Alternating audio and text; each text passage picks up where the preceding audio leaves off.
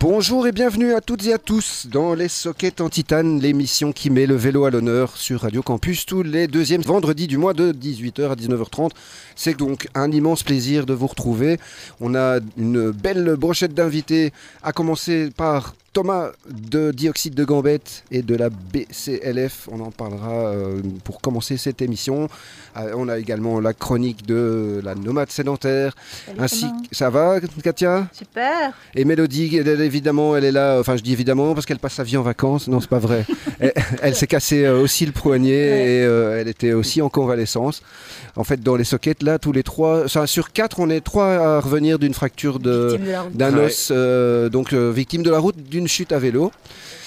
Et euh, heureusement, on n'a pas que des éclopés dans, le, dans les sockets, puisqu'on a avec nous euh, également un club sportif, le seul et unique vrai club de cyclisme de Bruxelles, à savoir le Brussels Cycling Team, le BCT, qui sera euh, donc euh, parmi nous et qui nous expliquera comment il se prépare notamment au Bruxelles Tour qui a lieu ce, ce dimanche à Bruxelles, donc euh, les 40 km de Bruxelles.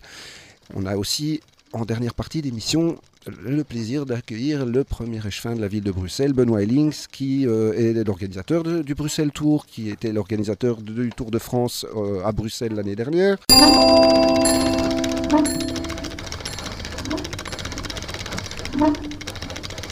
On est un peu euh, le cœur lourd quand même aujourd'hui parce que l'actualité concernant les cyclistes à Bruxelles n'est pas super super rigolote vu qu'il y a une tension qui s'accroît de plus en plus entre automobilistes. Ouais, virtuel, hein, la tension quand même. euh, Alors eh, voilà, précisons dès le départ que cette tension s'avère d'abord être virtuelle. Voilà, et qui a le fait, euh, on en parle beaucoup, euh, mais voilà, c'est beaucoup de bruit. euh, c'est toujours une Mais- petite minorité beaucoup plus bruyante que la grande majorité des gens qu'on voit dans la rue. et Il n'y a aucun problème en rue, quoi. C'est Non mais il y a quand même eu une ouais. espèce d'appel au meurtre de cyclistes sur les réseaux sociaux, si on peut dire, et, et euh, ça c'est quand même dramatique. Il y, a des, il y a des menaces, il y a des, voilà, des, des harcèlements, etc., des intimidations exactement sur les techniques. Mais c'est le fait de quelques individus qui ne sont absolument pas représentatifs, Mais non. évidemment, de, de la communauté euh, automobiliste, puisque c'est de ça qu'il s'agit.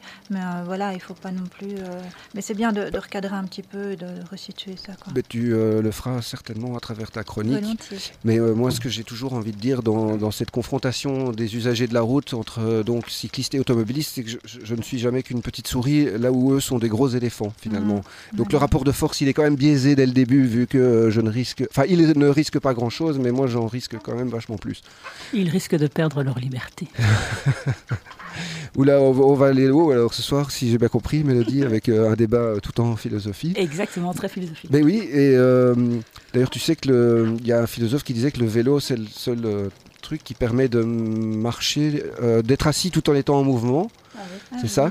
Donc, euh, ça. Et donc, euh, pourquoi être assis? Bah, C'est pour réfléchir. Et la philosophie, ce n'est jamais qu'un art de s'asseoir pour mieux euh, avancer et réfléchir euh, à des C'est pour choses. ça qu'on médite C'est si bien à vélo. C'est vrai en plus. Ben hein, oui, c'est, euh, le seul moyen d'être assis tout en avançant. c'est le vélo.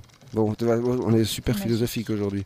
Ben, c'est pour s'élever un peu de ces euh, tensions primaires et de ces Mm. querelles euh, qui malheureusement sont là, mais sont, comme tu disais, pas représentatives de ce qu'on peut retrouver aujourd'hui entre les automobilistes et euh, les cyclistes. Et euh, Katia, tu nous en parleras d'ailleurs euh, dans, dans pas très longtemps. hein. Mhm.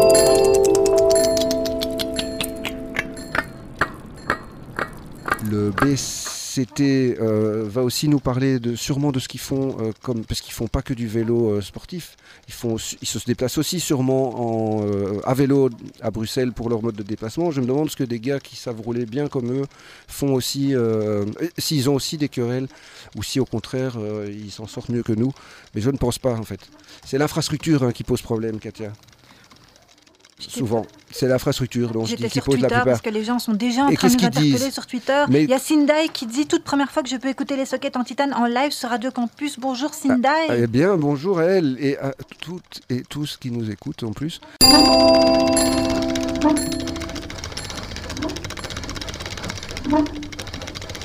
Comme tu disais, ça a, ça, a, chauffé dans les médias cette semaine, avec toutes les tensions qu'on a observées sur les réseaux sociaux. Ou dans la rue, en effet. Ces derniers jours, les médias ont beaucoup parlé des tensions qui s'observent sur les réseaux sociaux, du moins entre cyclistes et automobilistes. Je dis sur les réseaux sociaux du moins, car en ce qui me concerne, et je sais que beaucoup de véloteurs seront d'accord avec moi, dans la vraie vie, je constate que mes trajets à vélo dans Bruxelles n'ont jamais été aussi agréables et sûrs que depuis que ces nouvelles infrastructures existent et que nous sommes si nombreux à nous déplacer à vélo dans la ville. Bref, tension sur les réseaux, les réseaux sociaux, disions-nous. Quand on y regarde de plus près, on constate que ce sont souvent les mêmes critiques, les mêmes arguments, entre guillemets, qui reviennent de part et d'autre d'ailleurs. D'ailleurs, de part et d'autre, ça veut dire quoi? Dans le camp des automobilistes et dans le camp des cyclistes? Oui, alors là, justement, j'aimerais qu'on recadre un petit peu les choses. On parle généralement des cyclistes et des automobilistes, laissant entendre qu'il existe deux camps bien distincts. Or, je pense qu'on a tendance à oublier euh, le fait que la plupart des véloteuses et des véloteurs, autrement dit des personnes qui se déplacent à vélo, quotidiennement ou non, possèdent eux aussi une voiture et sont dès lors, par définition, aussi des automobilistes parfois. Il se trouve que ces personnes, à un instant T, seront perçues comme des cyclistes parce que, pour ce trajet, elles ont préféré prendre le vélo plutôt que la voiture, pour des raisons qui les regardent. si tu leur demandes, ces personnes te répondront le plus souvent que le vélo est plus rapide pour le trajet qu'elles sont en train de faire, tout simplement.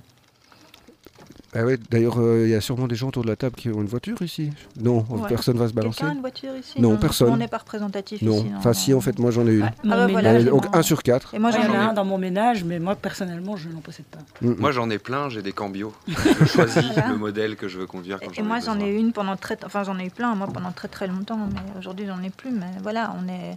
Donc, sur deux sur quatre ici, on a le permis. Vous avez le permis les deux? Non. Ah, on est 3 sur 4 à avoir le permis.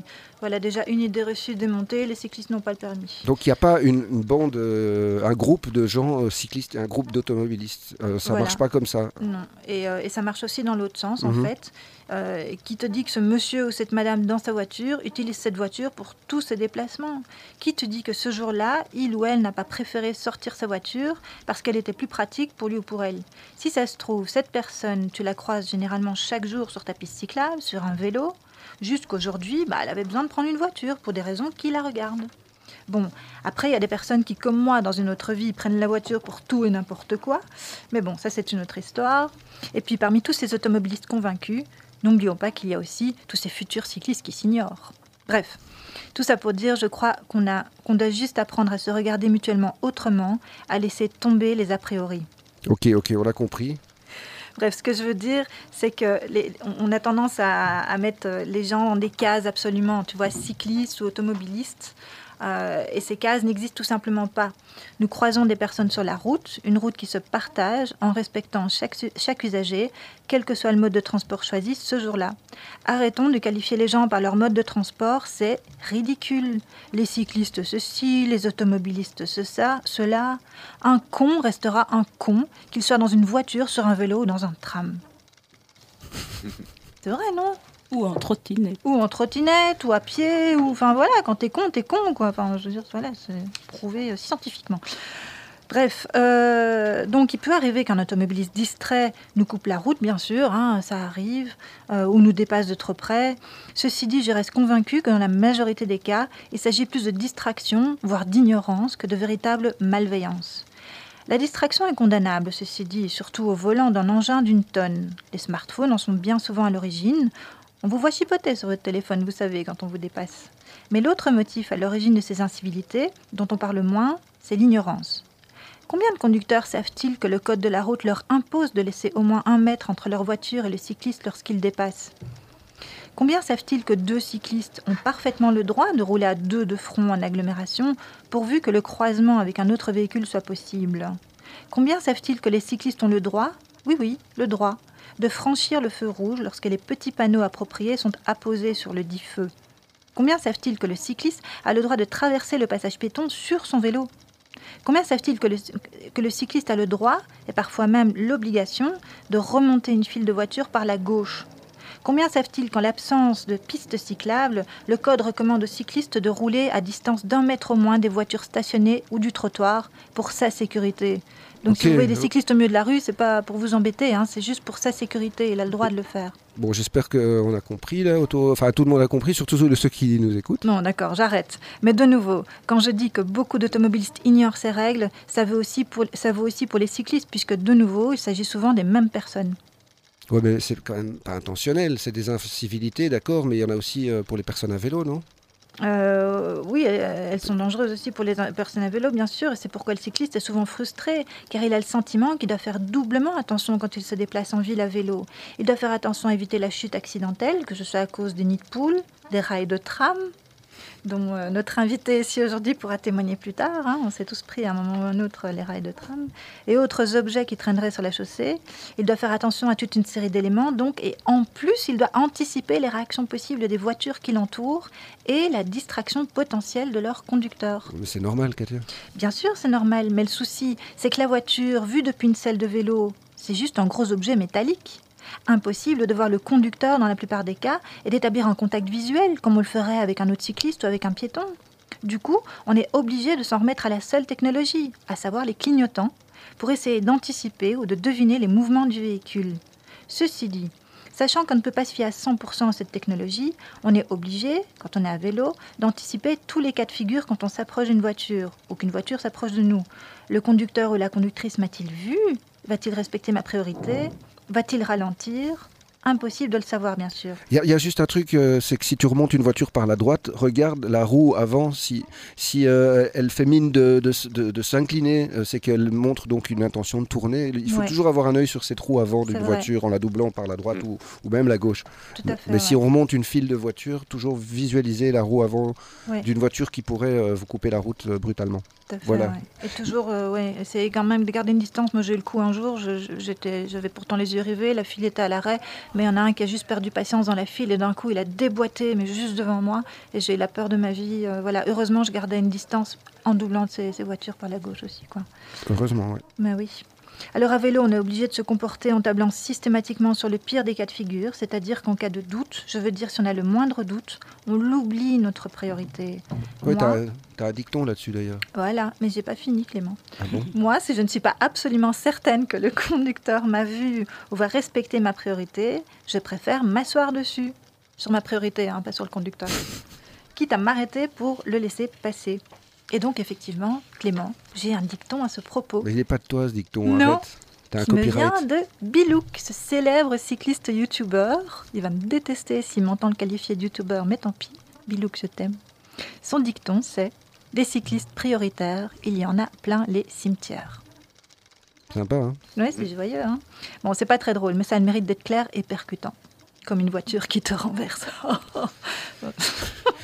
Et quelle serait ta, conclusion percutante après toutes ces choses qu'on a entendues cette semaine à propos des tensions entre les usagers de la route?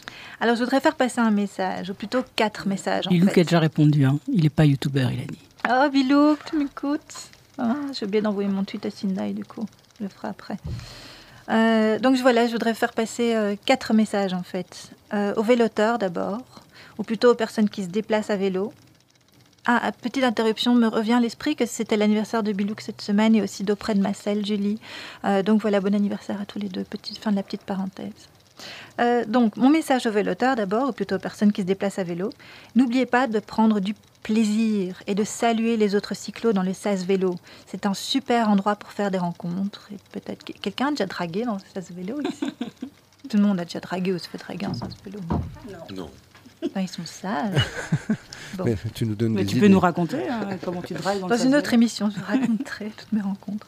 Alors, donc, mon deuxième message s'adresse aux automobilistes, ou plutôt aux personnes qui, à un instant T, ont décidé de faire un déplacement en voiture, ainsi qu'à ces futurs cyclistes qui s'ignorent. On sait bien que c'est pas évident pour vous et que vous aussi, vous devez redoubler de vigilance avec tous ces vélos. Mais réjouissez-vous. Parmi ceux-ci, combien de voitures en moins sur la route? Imaginez si on rangeait tous nos vélos à la cave et que demain reprenait tous la bagnole. Bref, souriez aux cyclos et ils vous souriront en retour. Mon troisième message s'adresse aux journalistes. De grâce, pitié, n'exacerbez pas le débat et les tensions. Contextualisez. Par exemple, certains automobilistes se sentent frustrés Leur voiture leur coûte beaucoup d'argent et malgré tout cet argent, ils n'avancent pas. Ils sont coincés dans les embouteillages et se font dépasser par des personnes à vélo. Ils ont l'impression d'être lésés, convaincus qu'ils sont de payer seuls les routes avec les taxes routières et autres. Informer, expliquer qu'ils se trompent et que les infrastructures routières sont financées par tous les citoyens. Donner la parole aux uns et aux autres, c'est bien, mais il faut, et continuer à le faire. Enfin, pas tout le monde quand même. Hein. Si on peut éviter de donner une voix à ceux qui encouragent la haine et la violence, qu'elle soit verbale ou physique, ce serait déjà bien. Fin de la petite parenthèse. Bref, plutôt que de surfer sur les clichés pour faire du clic ou de l'audience, plutôt que d'exacerber les clivages à coups de sondages qui n'ont aucune valeur, si vous les analysiez, ces tensions, afin de peut-être les apaiser. Le dicton dit Ignorance engendre haine. Les personnes qui ne se sont jamais déplacées à vélo en ville ne peuvent pas comprendre, et c'est normal, la réalité du véloteur. Alors expliquer et démonter les mythes pour que cette haine de, de, de la part de cette vilaine minorité disparaisse. J'ai un dernier message pour les automobilistes pas contents. Enfin. Je sais que la plupart d'entre vous n'a rien contre les personnes qui se déplacent à vélo à Bruxelles. Certains parmi vous trouvent même ça chouette. Je sais que vous lisez sans doute avec stupéfaction et horreur les commentaires parfois choquants de certains. Ne tombez pas dans le panneau. Ne les laissons pas nous monter les uns contre les autres. Nous sommes tous dans une voiture ou sur un vélo, dans le même bateau, sans mauvais jeu de mots, avec un même objectif, aller du point A au point B. Que vous soyez mécontent de la situation des embouteillages à Bruxelles est une chose, et vous avez raison de vous exprimer. Mais de grâce, ne vous trompez pas d'ennemi. Si vous êtes coincé dans le trafic, regardez bien autour de vous, à gauche, à droite, derrière, et surtout devant vous. Qu'est-ce que vous voyez devant vous, juste devant vous? Est-ce vraiment un vélo?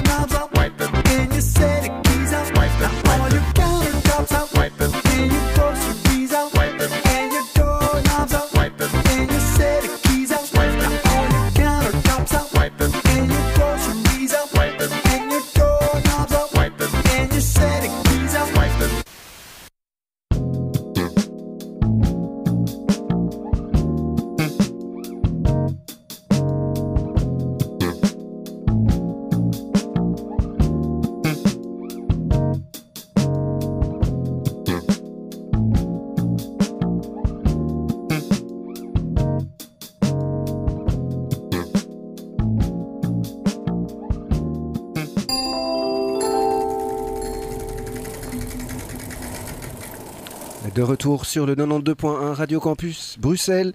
Merci si vous nous rejoignez et merci d'être là fidèle à l'émission dédiée au vélo. On a avec nous Thomas Soufflant qui est euh, ouvrier pédaleur à Dioxyde de Gambette. Bonjour Thomas. Salut Une, euh, donc euh, une boîte euh, de coursier assez euh, ancienne quand même. hein. Katia a quelque chose à nous dire. Oui, il y a, il y a Bilou qui voudrait savoir ce que c'est la musique que tu viens de passer parce qu'il aime beaucoup. Oui, et honte à moi, je n'ai pas dit ce Voilà. que c'était. Merci. Les Bilouk. relances, la musique. Chroméo Lo- Clorox. Donc c'est Chroméo et euh, c'est euh, le morceau Clorox Wipe. C'est un nouveau morceau, euh, nouvel album. Et donc, euh, comme je disais, Dioxyde de Gambette, c'est une coopérative. C'est une coopérative, ouais, coopérative depuis 2015, mais euh, la société existe déjà depuis 2008, donc ça fait plus de 12 ans que ça livre à vélo à Bruxelles, donc ça n'a rien de nouveau, Et, et- la logistique à vélo. ouais, toi, tu as quel âge? Moi j'ai 35 ans. Et tu es de Bruxelles? Je Ah. suis, non, je suis français à l'origine, je suis pas mal baladé euh, un peu partout en. Europe, et je suis installé à Bruxelles depuis 7 ans maintenant. Et quel est ton premier souvenir euh, à vélo? Mon premier souvenir Voilà, à vélo, Donc quand tu étais enfant, le premier quand souvenir- j'étais enfant, j'allais faire du VTT avec mon père. Donc, mon premier souvenir de, de vélo, ça devait être quand j'avais 8-9 ans que j'ai eu un VTT à Noël et qu'on est allé euh, rouler dans le bocage normand euh, l'après-midi du 24 décembre avec mon père pour le, pour le tester. Voilà, ça, bah, merci. Voilà. Voilà. Euh, Déjà, on voyage à chaque fois avec cette question et je suis très 25 fier de la poser euh, systématiquement. 25 ans de vélo. 25 ans, eh bien, c'est pas mal. Et euh, aujourd'hui, tu en as fait ton métier. Euh, oui, bah oui, bah, et tu ne fais pas que pédaler, puisque tu es aussi euh, responsable d'un projet, et pas n'importe lequel, c'est celui de la Belgian Cycle Logistic Federation. Tout à fait. Je l'ai dit bien en français comme il faut. Bien, bien bon accent. Bien, ouais, hein. Donc c'est la BCLF euh, qui veut euh, quoi rassembler différentes euh, structures qui font de la livraison à vélo? Ouais, tout à fait. Ouais. Donc on a une vocation à faire un peu un, un réseau de petites sociétés de, de livraison. Donc en fait, on se rend compte qu'on est on est dans plusieurs villes à faire la même chose, mais on n'a pas forcément l'ambition de d'aller empiéter sur le territoire des autres parce que le vélo et notamment la logistique à vélo c'est quand même une affaire de gens qui connaissent leur terrain. Donc il n'y a personne parmi nous qui a la vocation d'aller euh, travailler euh, sur d'autres villes. Et donc en fait ce réseau nous permet de nous organiser un peu de mutualiser euh, certaines euh, certaines, certains achats par exemple, euh, de jouer un petit rôle de lobby aussi au niveau régional et national. Et donc euh, ça a été euh, monté euh, via un projet subventionné par la région de Bruxelles pour monter une plateforme euh, de cyclistes. Et donc on, on a des, des membres euh, donc à Bruxelles Mhm. avec Dioxide, Molenbike, Urbike. euh, sur Bruxelles, mais on a aussi des collègues de Mons, de Namur, de Gand, de Dainze, de Leuven, euh, d'Anvers. Voilà, donc on couvre un peu toute la... Et de Liège, pardon, j'oublie les Liégeois. Et euh, donc en fait, ça a vraiment pour but de pouvoir répondre à des, à des clients aussi en nous organisant, en sous-traitant entre nous. Et euh, donc voilà, d'avoir vraiment cette, un peu cette force aussi d'échange de bonnes pratiques. Euh, voilà, et une plateforme de communication commune pour, euh, pour tout ce qui est logistique vélo. Et, pour, euh, et donc tout ça aussi en mettant euh, évidemment à l'écart euh, tout ce qui est avec donc tout ce qui serait grosse société qui viendrait avec ses gros sabots, ses gros vélos pour nous piquer toutes nos parts de marché. L'idée c'est un peu de défendre chacun nos, nos- nos petits territoires aussi. Donc on- n'importe qui ne peut pas être membre de ce de ce de ce C'est pas fait pour. Uber Eats et ce genre de truc. C'est ça que je veux dire. C'était d'ailleurs la coopérative étant une réponse à ça. euh. tout à fait. Donc c'est- par rapport pour être plus fort par rapport à des acteurs comme ceux-là notamment. Voilà, ou- notamment et aussi pour défendre euh, pour défendre une logistique à vélo euh, qui est faite euh, avec des gens qui sont employés, qui ne sont pas payés à la tâche, qui ne sont pas payés au lance-pierre, qui ne savent qui ne savent jamais combien d'heures ils vont travailler cette semaine et combien d'argent ils vont gagner à la fin du mois. Euh, tous nos membres euh, essayent en tout cas dès que c'est possible de proposer des contrats à leurs coursiers. Donc c'est pas parce que c'est livré à vélo que c'est euh, du dumping, que c'est des, gens qui ne gagnent pas bien leur vie. Tout à fait. Donc voilà, l'objectif de Dioxyde de Gambette était ça aussi au début, de créer un, job d'ouvrier pédaleur qui ait du sens et qui permette d'en vivre correctement. Et euh, Dioxyde de Gambette en est quand même un des acteurs les plus importants. Mais toi, tu as une double casquette ici. Donc, tu, tu- autant tu es sur le terrain en train de pédaler, autant tu animes des conférences ou des, euh, des sessions avec. euh, Voilà, les bah, différents je- acteurs, j'anime un peu ce réseau. euh, on rencontre aussi un petit peu de, voilà, un petit peu de monde à l'extérieur. On fait un petit peu de, un petit peu de lobbying. Donc toutes ces tâches sont, sont partagées. Et aussi, en effet, chez Dioxyde de Gambette, je ne fais pas que du vélo. Je fais du, du Ah. dispatch, de la prise de commande, de la prospection client. Euh, voilà, un peu tout ce qu'il y a à faire dans notre, dans notre corps de métier. Je, voilà, j'y participe. Oui, parce qu'on avait déjà reçu euh, Baptistine, de- euh, qui est euh, ouvrière chez vous. hein, Tout à fait. On Ouais. l'avait déjà reçu dans les sockets. Et elle-même disait qu'on ne pédale pas tous les jours de la semaine. Euh, ce serait trop, euh, trop fatigant. Il faut quand même s'aménager dans une semaine des jours sans. Tout à fait, ouais. Euh, parce que en effet, on peut pas. euh, Enfin, c'est quand même un métier assez difficile d'être sur un d'être sur un vélo toute la journée. Surtout un vélo cargo. Donc un chargé. vélo, voilà, un vélo cargo. Maintenant, on commence à utiliser, grâce à ces fabuleuses infrastructures, on, on peut remettre des remorques à l'arrière de nos vélos parce qu'on sait qu'on peut passer à peu près partout maintenant avec des remorques. Donc, avec 200 kg derrière, euh, 60 kg à l'avant sur le vélo, il y a une assistance électrique, mais euh, ça ne fait pas tout. Donc, un contrat à 35 heures euh, avec euh, 8 heures de vélo 5 jours semaine. Euh, on garderait les gens 6 mois et puis après il faudrait renouveler. euh, il faudrait renouveler. Donc nous on est sur des contrats. La plupart de nos ouvriers sont sur des contrats de 20 heures qui leur permettent de rouler le matin 4 jours par semaine et euh, d'avoir une autre activité euh, à côté ou de se dire bah moi avec mes 1000 balles par mois je suis bien et ça me suffit et euh, voilà. Donc ça dépend des, personnes mais la plupart se contentent de ce de ce revenu et quand on vit quand on vit à vélo avec 1000 euros par mois ça va très bien. Quand on n'a pas toutes les dépenses liées à l'automobile au parking et tout ça si on fait un peu attention à là où on fait ses courses N'a vu qu'on connaît tous les tous les magasins, euh, on connaît vu qu'on connaît tous tout Bruxelles, on sait on connaît les bons plans. Les, les coursiers à vélo connaissent tous les bons plans. Les invendus euh, en, fin de péremption, euh, c'est ça, en fin de validité Voilà. Euh, bon, Par non, exemple, non, pas spécialement. Non, non, les vrais Oui. trucs. non non quand même des, des- des vrais trucs, mais on connaît les, les petits magasins bio qui vont bien et tout ça. Et voilà. on- Ben, euh, nous, ça faisait longtemps qu'on avait envie de recevoir des coursiers pour faire une, émission spéciale coursier. Mais ça, ça sera encore le projet d'une autre euh, aventure. Euh, Quoique, euh, je peux faire le lien avec la suite de l'émission, même si on n'a pas encore fini tout à fait de parler de ce que tu fais, Thomas.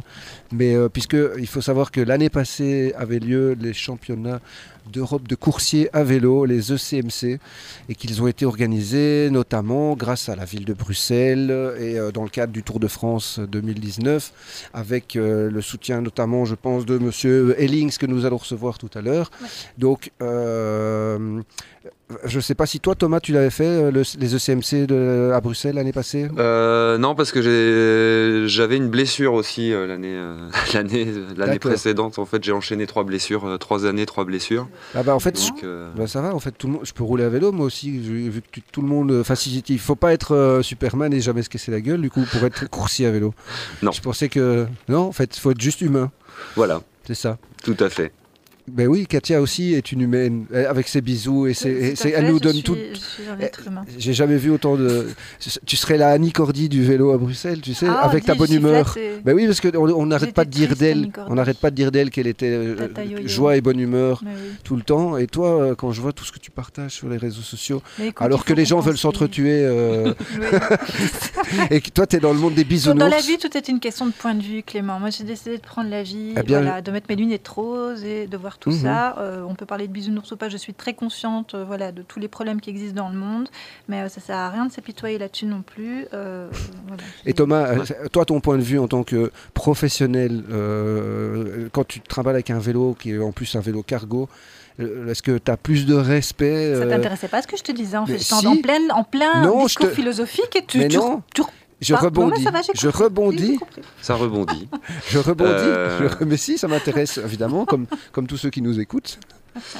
Bah ouais, j'ai pas mal de choses à dire à ce sujet. Euh, en effet, nous, euh, globalement, ça se passe bien. En fait, euh, bah déjà, on est quasiment avec des camions. En général, on leur fait un petit peu peur avec nos, avec nos gros vélos superchargés. Donc, c'est vrai qu'on va nous céder des priorités alors qu'on l'a des fois même pas. donc, nous, globalement, ça se passe bien. Et il y a aussi le fait que, bah voilà, on est des professionnels, on est sur la route. Euh, on peut pas partir en vrille et commencer à insulter et tabasser des gens. Quoi. Donc euh, on représente une entreprise qui doit faire son job, donc on fait ça dans le respect. Et euh, globalement, et d'ailleurs on se faisait la réflexion une fois avec un, avec une autre boîte de coursier, le coursier wallon à Namur. Mmh. On se disait plutôt que de faire ces vidéos qu'on voit sur Internet avec tous les clashs cyclistes automobilistes, on devrait faire ces mêmes vidéos, mais avec tous les petits moments sympathiques que tu peux avoir sur une journée. Un petit clin d'œil, un petit geste de la main, un petit merci avec tous ces gens qu'on croise sur la route.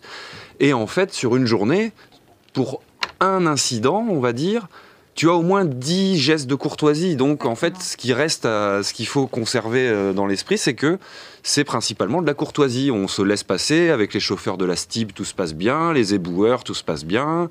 Avec les autres livreurs, euh, au final, nous on arrive toujours à s'aufiler, on arrive à livrer plus vite qu'eux, ils prennent les places, ils sont sur les je pense qu'il faut pas trop se monter la tête. Très souvent, on est aussi, c'est ma piste cyclable, c'est ma piste cyclable. Si si c'est pas dangereux de la quitter, de jeter un petit coup d'œil derrière l'épaule et de se dire bah tant pis, je quitte ma, ma mm. piste cyclable, j'ai pas besoin de faire un scandale parce qu'il y avait quelqu'un sur la piste cyclable et que ça m'a pas plus gêné que ça quoi. Donc euh, voilà, je pense qu'il faut que chacun fasse un petit travail sur soi-même pour rester euh, pour rester cool quoi. Exactement. Euh, et après, de temps en temps, il y a des grosses frayeurs qui font qu'on va arriver tout tremblant à côté d'une voiture en disant et on n'arrive même pas à articuler et, et voilà, juste parce qu'on a eu super peur. Mais maintenant, j'ai mis un, petit moment à, essayer de, contrôler ça à mes débuts parce que c'est vrai que parfois tu es frôlé et en fait tu as peur et donc tu, quand tu vas parler à l'automobiliste, effectivement, tu as eu tellement peur que tu es, en adrénaline donc forcément tu vas pas lui parler euh, très gentiment. Et, euh, et, désormais maintenant quand, quand ça m'arrive, en, général je prends sur moi, c'est assez rare, mais si ça devait arriver, voilà, je prends sur moi parce que j'ai pas envie d'arriver avec un, un, nœud au ventre euh, à destination. Mais vraiment, si j'ai l'occasion d'aller parler, je dis simplement vous m'avez fait peur en fait parce qu'ils ne se rendent pas compte et c'est là que je parlais tout à l'heure, c'est souvent de l'ignorance. On ne se rend pas compte quand on est dans une voiture, en frôlant un, cycliste à une certaine vitesse, on, ça fait peur en fait. Euh, et, voilà, donc à partir du moment où tu dis à la personne, vous m'avez fait peur, trois fois, enfin neuf fois sur dix, il va s'excuser et, il fera plus attention la prochaine fois. Il faut vraiment les journalistes informés, quoi. Il mhm. faut apprendre à se connaître les, deux, les deux, enfin voilà, les deux modes de déplacement. Moi, à titre personnel, je suis bien plus méfiant sur une petite route euh, en Brabant wallon ah euh, quand je fais mes sorties vélo le week-end que en ville où au final je roule à 30. Donc l'automobiliste qui me double à 50 ou 60, il n'y a pas un, ratio, un différentiel de vitesse aussi énorme. Donc même s'il frôle, ça passe encore. Par contre, quand tu roules dans une petite rue, dans un petit, dans, dans une petite route euh, du Brabant wallon et que tu te fais dépasser par des gens alors qu'il y a une voiture qui arrive en face et qui te roule, il te dépasse à 110, mm. là ça, là ça fait vraiment peur quoi. Moi en ville. Euh, ça va, hein, comme tu. Par contre, moi, l'histoire des, des cyclistes prioritaires au cimetière, euh, moi, ma priorité, je la prends. Hein. C'est vrai. Ouais. Et t'as jamais eu de sale, de sale coup Des petites frayeurs, euh, des fois ça passe pas loin, mais j'ai la priorité, je la prends. Il n'y a pas de raison de pas la prendre. Il y, a un moment. Il n'y a pas de euh, règle, chacun fait comme, comme il le sent. Quoi, voilà. Après, si je sens que ça va vraiment pas le faire, je, je vais m'arrêter. Mais... Tu vas être prêt à mourir pour ta priorité. Voilà, non, quand même pas. Il y a des situations où tu sais que tu peux la prendre sans danger. Hmm. Par contre, moi je suis comme toi, je la prends, mais j'analyse aussi. Il y a des situations où je sais que je l'ai, mais si je la prends, je prends un risque. Ouais. Et là, euh, clairement, je préfère ne pas prendre de risque. Oui, voilà. Ouais. S'il y a des endroits, euh, bêtement, sur la rue de la Loi, là, euh, moi, il m'est arrivé un truc où j'arrive assez vite. Hein, je viens d'en haut, je viens de Schumann, et j'ai la priorité. la voiture a mis son clignotant, j'hésite, et je prends le risque d'y aller, mais je l'ai vraiment échappé belle. Et là, je me suis, et là, effectivement, je suis arrivé au boulot comme ça, en tremblant, quoi. Et là, je me suis dit, bon, ben voilà, il faut, faut parfois. la priorité, ça ne veut pas tout dire, quoi oui, voilà. Et puis, enfin, parfois, il y a aussi des trucs, des, histoires de priorité qui sont ridicules de vouloir les prendre quand on va être, quand on va se retrouver dans l'angle mort d'un camion ou l'angle mort d'un bus. des fois, il faut juste savoir se dire, bah tant pis, même si je suis à vélo et que je peux aller plus vite que cet engin, eh ben, je vais quand même rester derrière parce que s'il décide de, tourner, je sais qu'il ne me verra pas. De toute façon, il est sûrement sur son téléphone, donc il m'aura pas vu. Et euh, voilà. De toute façon, en plus, l'excuse en général, c'est ah pardon, je vous avais pas vu. Ah mais bon c'est ça le problème en fait parce que si vous me voyez pas, euh, vous me voyez quand, quand je suis sous vos roues. Donc ça c'est vraiment la pire excuse. Avec les Je- camions et tout ça, il y a, et même Ouais. avec les voitures, il y a un angle mort à un moment Ouais. donné, et ça, c'est vrai qu'on en être conscient aussi. Donc il faut toujours euh, se méfier et ne pas se retrouver dans cet angle mort et voilà. C'est du principe qu'on est invisible en Ouais. fait, tu vois, qu'ils nous ont pas vus. Moi, je roule toujours en me disant ça, il m'a pas vu, jusqu'à Ouais. ce que j'en ai la certitude et voilà. Enfin, Ouais, puis le, le contact visuel aussi, c'est important. Ouais voilà, mais quand toujours on arrive beaucoup à de Très important, quand on arrive ouais. à établir, c'est ça le problème Ouais. avec une personne dans une voiture, c'est C'est parfois compliqué. compliqué. quand- ouais. Mais euh, moi, je force parfois vraiment. euh, je regarde la personne. Genre, Ouais, vois, il faut insister. euh, Voilà, ouais. et puis après, j'ai un petit. euh, Et un, puis un petit, un- un, un petit, un geste, merci, voilà, et puis tout se passe bien quoi. Puisque notre émission est une émission dédiée aux, aux cyclistes, c'est vrai qu'il faut bien leur rappeler euh, de ne pas rouler comme des dingues, c'est clair, et de, créer euh, contact visuel, comme vous Ouais. vous rappelez bien. Parce qu'il y a quand même pas mal de cyclistes qui roulent n'importe comment. Il Et a, on- se doit il de le a. dire ici Il y en a aussi. aussi, quoi. Je sais pas s'il y en a pas mal, Il il y y en en a- a aussi. voilà. Je pense pas Il y que en ce a soit à nouveau aussi. la majorité, mais c'est vrai qu'il suffit de voir un mauvais comportement Mhm. et après les personnes dans les voitures vont se dire oui, voilà, ils vont. Et c'est humain, hein, on a tous tendance à faire des généralisations comme ça, mais c'est dommage, quoi. Et les feux rouges, je sais plus qui. on a euh, déjà eu ce débat, hein, les feux rouges. euh, ici. Mais oui, mais par exemple, c'était euh, comment il s'appelait euh, qui venait ici avant Enfin bref, il avait. Francky Oui, voilà, Francky. Il avait dit, et c'est- quand on démarre en masse critique au feu, moi je Ah. trouve ça génial. Attendez qu'il passe vert, on se retrouve à 10, à 15, maintenant, surtout Ah non, c'était maintenant, on est Vincent. super nombreux. C'était Vincent. Ah oui. Et, euh, et, et quand tu attends que le feu passe au vert, eh ben, Mhm. tu redémarres en masse critique et tu es d'office protégé. Ouais. Quoi. Enfin, et en plus, c'est chouette parce que tu es avec plein d'autres cyclistes. Donc euh, voilà. Merci beaucoup Thomas, Thomas Soufflant, d'être venu euh, nous parler de ton boulot aujourd'hui. On se Eh re- C'était un, im- un immense plaisir. Tu reviens quand tu veux. On va euh, Ouais, ouais. mettre Je finis juste Oui, un truc euh, là-dessus. Euh, justement, par rapport au boulot, là, on a livré euh, cette semaine. On a dû faire plus de 450 livraisons qui sont parties dans toutes les écoles de Bruxelles. Et le matériel, en fait, c'était une campagne de Bruxelles Mobilité et de la police. Et donc, on a livré des, des bannières pour faire respecter la zone 30 devant toutes les écoles. Donc, toutes les écoles primaires et maternelles de Bruxelles ont Wow. reçu une bannière respect zone 30. Donc, euh, voilà. C'était quand ça? Euh, bah, on a livré cette semaine, donc Ah maintenant il ouais, faut que les, directeurs euh, les installent 19 tout ça. communes, Quoi. ça Mais sur les 19 communes, ouais, on avait 450 livraisons à faire euh, cette semaine. Donc euh, Ah, voilà, j'en profite pour remercier s'il y en a de mon équipe euh, qui, euh, qui écoutent. Euh, merci à tous pour le boulot parce que euh, on a fait une belle semaine. Là. Oulite, elle a fait ça, Baptistine, elle a participé aussi Ah, Baptistine a livré C'est bien, euh, Baptistine. oh, presque, 100, presque 100 écoles à elle toute seule, je pense. Oh, ouais, mais elle est trop forte. Voilà. hein. Sans école, sérieux Ouais, je pense. Elle, Vache. elle a dû tenir les comptes, elle, elle- elle te le dira. Waouh. Baptistine, tu peux nous mettre sur Twitter combien, combien t'en as livré, s'il te plaît? Et euh, pendant le confinement aussi, vous aviez collaboré activement à un truc hein, en deux secondes, euh, je pense. Ouais, euh, pendant le confinement, on a, on a livré énormément de bière chez les gens. Ah, voilà. On a travaillé avec nos partenaires de toujours, qui s'appellent euh, Hans Mhm. brasserie bruxelloise.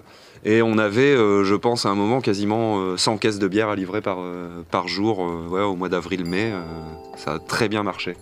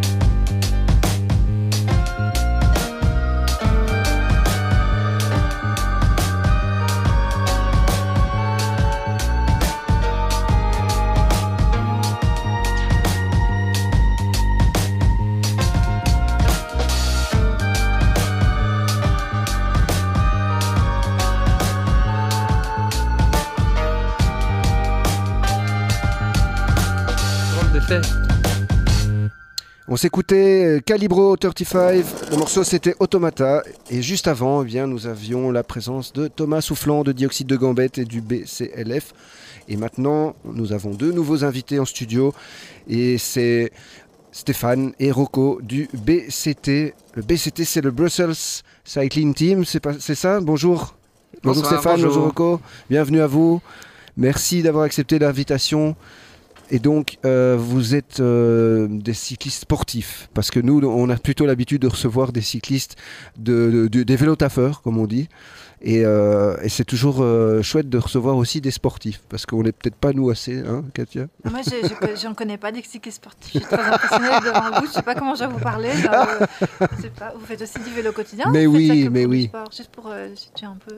Euh, moi maintenant je fais plus de, de quotidien mais j'ai Ah, travaillé un moment à Forêt Audi, je faisais tous mes, tous mes trajets Ah à ouais. vélo. Et t'as arrêté? Ben, je vais à Leuven maintenant c'est plus loin donc c'est quand même... T'as la F3. Ouais, lui c'est une heure d'un sens, une heure de l'autre, ouais. mais- Bah, pour toi, tu roules super vite. Moi, je l'ai fait en une heure. Toi, tu fais ça en 20 minutes. Non, je plaisante. Non. Ok. Non, bienvenue. mais donc, Merci. et Rocco, toi, tu travailles, euh, euh, tu vas à vélo au travail? Euh, non, pour l'instant, non. Cette année, en fait, j'ai pas roulé du tout parce que j'ai eu des soucis en vélo, des, des soucis de santé et Aïe. j'ai pas roulé. De toute façon, euh, oui, j'ai roulé presque toute ma vie en vélo et, et j'ai cette, cette très grande euh, passion pour euh, les vélos et tout ça. Et tu roules plus du tout maintenant? Non, pour l'instant, non. Cette année, ça fait six mois que je ne roule pas parce que j'ai eu des soucis physiques. Ah. Mais, Ça va revenir. mais, mais ouais, ouais, bien sûr. Mais, mais oui, mais, mais si Rocco est invité aujourd'hui, c'est parce que c'est le spécialiste du Tour de France et des courses cyclistes. Non, non, mais il y en a sûrement d'autres, mais aujourd'hui, c'est lui l'expert. Hein. et, euh, et comme malheureusement Pascal n'est pas là pour donner le change, ben, je ne sais pas comment on va faire, parce que moi j'ai beau regarder le Tour de France tous les jours depuis euh, le début, là, euh, je- On va poser des questions de- d'ignorants euh, Dis- Toto. De, de, de- de de- Toto, ouais, des ignorants. Moi, j'ai aucune idée. Vous faites, euh, je sais pas moi, c'est combien de- Vous êtes capable de faire combien de kilomètres en une journée, par exemple? Ah on a, un ex- on, a, on a un mec qui fait de l'ultra dans notre groupe, hein. il, a fait, euh, il a fait Panache, il a fini Moi, deuxième un à ami qui a Panache. fait Panache aussi. Ouais. Et Il a fini deuxième. Ouais. Oula. Armin, spécial dédicace à Armin, s'il nous écoute. Euh, il a commencé le vélo quotidien à Bruxelles il y a un an avec SwapFit électrique. Vous voyez Ouais. Avant ça, il faisait pas de vélo du tout. Et après un an de SwapFit électrique, même pas d'entraînement, le mec, oh, il, s'est entraîné euh, genre deux mois avant la course. Il a fait panache. Il, est- il s'est acheté un vélo, un, un vélo gravel et paf, il a fait panache aussi. Quoi. Ah, il y en a, il y a pas de vient. C'est chouette. Impressionnant, hein Mais donc, comme je disais, le BCT, Brussels Cycling Team, c'est le seul club sportif de Bruxelles officiel, parce que les autres, c'est des groupes de cyclistes, mais vous, vous êtes euh, un vrai club sportif. Ouais, il y a une vocation à faire des, des courses amateurs derrière. Et ça, il n'y avait, pas de- il y avait pas de club qui le proposait sur Bruxelles. Mhm. Et du coup, euh, il y a un groupe, un groupe de, de copains qui a, qui a eu l'idée de créer ce, ce Bruxelles Cycling Team. Ça a- fait longtemps que ça existe? C'est depuis 2016. Ah ouais. En fait, euh, c'était des Italiennes, des, un Espagnol, des Français et un Belge qui on s'est retrouvés en allant en vélo presque partout ici euh, dans la ville. Mais on avait, pas, on avait envie de faire des courses parce que tout le monde il venait des autres pays où on avait déjà roulé et fait des courses. Et alors, euh, on a essayé, avant, on a demandé à beaucoup de monde si on était possible d'avoir une section pour faire des courses dans des autres équipes et tout ça. Ils ne nous ont pas accepté. Et à ce point-là, on a créé cette euh, équipe euh, de Seul Cycling Team qui s'est devenue un ASBL déjà en 2018. euh, Et, et de jour à jour, ça devient. euh, Et c'est euh, mixte? Il y a C'est des femmes et des hommes aussi, ouais. ou c'est seulement des hommes? Il n'y a pas beaucoup de femmes, mais euh, Elles sont les bienvenues. Elles sont les bienvenues, ouais, ouais, bien sûr. Il y en a combien? Ouais, euh, bah, pour l'instant, on connaît, on connaît une, une fille qui est venue nous joindre, euh, Julie, qui, euh, qui, qui a- créé Women Cycling aussi. Mhm. Et euh, elle, elle est, elle est venue avec nous et il y a peut-être Okio. Okio. Ok, ouais, Ouais. Il y a eu des, des femmes qui nous sont joints pour des entraînements quand même. Nous, quand on sortait, on sort, on fait des entraînements très longs, très vite, avec des moyennes. Vous faites combien de moyenne, justement? C'est ma question. C'est variable. Ah. On a une boucle le mardi, euh, il y a un segment, c'est 25 km et on fait ça en 36 minutes. Donc ça fait 40, 41. Ah ouais Ouais, C'est ce que je fais sur euh, l'avenue du Jardin Botanique. Ouais, c'est ça, en, en descente. Ouais, sans pédaler. hein. 41 km de moyenne. Ouais, ça, Ouais, Stéphane ça c'est vraiment le, le segment. rien qu'à entendre euh, ça, moi. ouais. Mais la moindre sortie maintenant c'est à 30. Et vous vous entraînez combien de fois par semaine? Euh, deux, trois, ouais, oui, ouais, tous les jours. trois fois.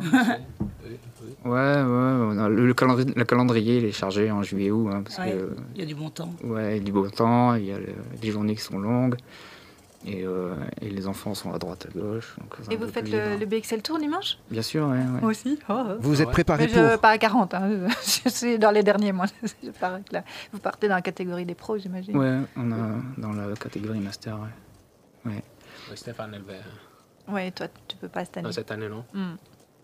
Ah oui, master carrément, pas cyclo, la meilleure catégorie cyclo. Non, non, eux ils sont chez les masters. Ouais, carrément, chez les grands, quoi, qui partent à 8h du matin, c'est ça? Non, 9 heures. 9 À 9h, ouais.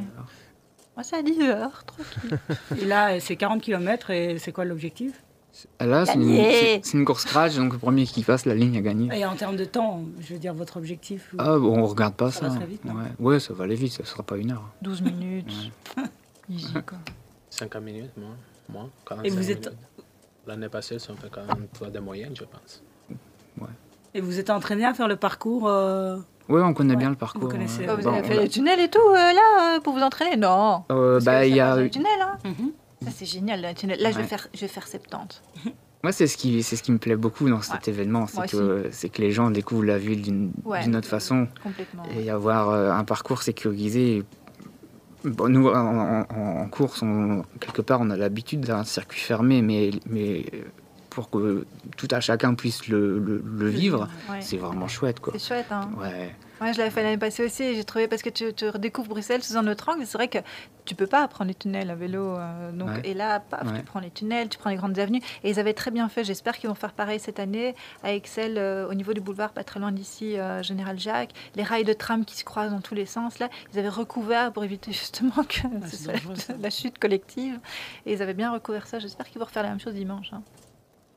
On Je va vois- demander je- après euh, à notre prochain invité si. euh, Ils ne l'avaient pas fait pour le Tour de France qui était à Bruxelles l'année passée, c'est justement obstruer les, les rails de tram pour empêcher les chutes. Je crois que c'était pour Euh, le si. Tour. Et il l'avait fait pour le BXL Tour aussi. Et à propos du Tour, Rocco, euh, qu'est-ce que tu penses de ce qui se passe en ce moment? Euh, Comment tu trouves le Tour 2020 Euh, je pense que c'est un tour euh, très équilibré. Mhm. Et mon- je pense que les favoris, c'est Primo Roglic, les Slovènes, là, qu'il y a quelque chose en plus contre la montre aussi dans la montée, mais quand même, il y a un groupe de 10 coureurs qui sont euh, dans, sa- dans une minute et demie. Et il y a encore 8 étapes et tout ça peut passer. Et Huit jours il reste, hein, c'est Ouais. ça. Et euh, il y a eu euh, quand même Greg Van Aert, là, euh, le Belge, euh, qui a quand même fait aussi du, du bon boulot jusqu'à présent. Oui, lui, c'est quelqu'un euh, qui essaie toujours de, de faire son mieux. Là, il est un puncheur, il n'est pas quelqu'un qui peut gagner euh, les Tours de France, les Tours de France mais quand même, euh, Mhm. il peut essayer de gagner des étapes. C'est quelqu'un qui, qui essaie toujours, euh, si c'est sur Tour de France ou d'Italie ou n'importe quelle course dans le monde, lui, il est quelqu'un qui il essaie toujours. Moi, euh, j'aime bien ces mecs-là. Il est quelqu'un qui donne, euh, il donne beaucoup quand il est sur le vélo. Et d'ailleurs, hier, il y a, il y a- enfin, je passe de tout, il y a eu une espèce de polémique avec euh, Peter Sagan, Ah ouais. qui, euh, dans le sprint final, euh, a un peu joué du coude. c'est- toi ton avis C'est que c'était un réflexe de, de peur de se prendre une barrière, comme Jacobson au Tour de Pologne, ou au contraire, c'était quelque chose de plus vil que ça, de plus malin? je pense que lui, maintenant, cette année, il est un peu. Il est un peu, il n'a pas encore gagné, alors il est un peu sous pression. Et l'autre jour, c'est vrai qu'il est resté un peu bloqué entre euh, Aert et les barrières, mais quand même, euh, il, y a eu, il a un peu exagéré. À 70 km, si tu touches l'adversaire un peu fâché, tout ça, ça peut créer des problèmes, comme c'est passé au Tour de Pologne avec euh, Jacobsen. Et c'est quand même, euh, ouais, c'est quand même pas facile, hein, ce, ce milieu du cyclisme professionnel. C'est pas facile, surtout quand euh, je pas, ça je suis pas du tout le Tour de France et toutes ces choses-là. Donc, euh, c'est quoi vos vélos? Peut-être ça, ça, ça me dira quelque chose. Vous avez quoi comme vélo? Vous avez plusieurs vélos ou, euh, Moi, j'ai plusieurs vélos. ouais. Ouais. Ouais. C'est quoi? J'ai trop de vélos. Combien? Il y a un magasin de vélo, je pense, Ouais, chez lui. tant, euh, tant que ça, oui. Mais t'as un, Ouais. Un Brompton, si je ne m'abuse. Ouais, j'ai un Brompton, ouais. ouais. Oui. Ça veut, bah non, mais comme quoi T'en as combien allez. Ouais, J'en ai sept. Ah. Ouais. Et il y a la place euh, pour euh, garer tout ça? Il y a Ouais, toujours il y a la la place, place. Mélodie. ouais. Toi aussi, t'en as plusieurs? Moi, j'ai deux vélos. Deux vélos? Trois vélos. Trois vélos. Que des vélos italiens. Ah bah oui, évidemment. Mais toi, tu n'es pas italien. Non, je suis italien. Ah si, ok, c'est pour ça. Attends. Si, si, Un tout petit accent. un petit peu, si. Bon, ben, je sais pas, je n'avais pas demandé. On peut penser que je suis espagnol aussi. mais- On pourrait. Et votre premier vélo? Euh, un gitane. Ah, Ouais. Ah non, j'ai eu un motobécane 3 vitesses bleu. Ah ouais. Ouais. Ouais, un vélo course, comme dans, euh, comme dans le petit Nicolas. là. Ah ouais. Avec la dynamo, les garde-boue chromés, c'était drôle. Un petit colnago qui mon père il m'a acheté quand j'avais 13 ans, avec qui j'ai terminé les- l'école secondaire. Et ça, c'était ton premier souvenir euh, à vélo C'est Colnago Ou euh, ton premier souvenir à vélo c'est- quoi, si tu te souviens? Je ne sais pas si tu connais, il avait un coureur italien, les 90, qui s'appelle Gianni Bugno. Et moi, à l'époque, j'avais 6 années. Et, et j'adorais ce mec-là. Et en fait, il avait le petit vélo de ma sœur qui... C'était très grand et moi j'ai roulé dessous et, et, et autour de, du table dans la cuisine, je gagnais, je, je levais les mains. Ça c'est, c'est encore, ma mère certaines fois elle me rappelle ça. Elle pas. Et Stéphane, c'est quoi toi? Euh, moi, c'est- c'était une, une des premières sorties vélo avec mon père. Euh, on a changé de département. Et j'avais l'impression d'être allé dans un autre pays. On est passé, passé du nord à l'Aisne, parce que je suis du nord. Et, euh, et on avait changé de département et c'était incroyable pour moi à vélo. Être magique, Ah, ouais. on, est allé, on est loin. Oh, J'avais, je sais pas, 8-9 ans. Ah ouais. Ouais. Et tu roulais déjà sur ton vélo Ouais, j'avais, ouais, c'est ça que mon père avait fait ça bien. J'ai, Ah. toujours, eu un vélo à ma taille. Ouais, ouais.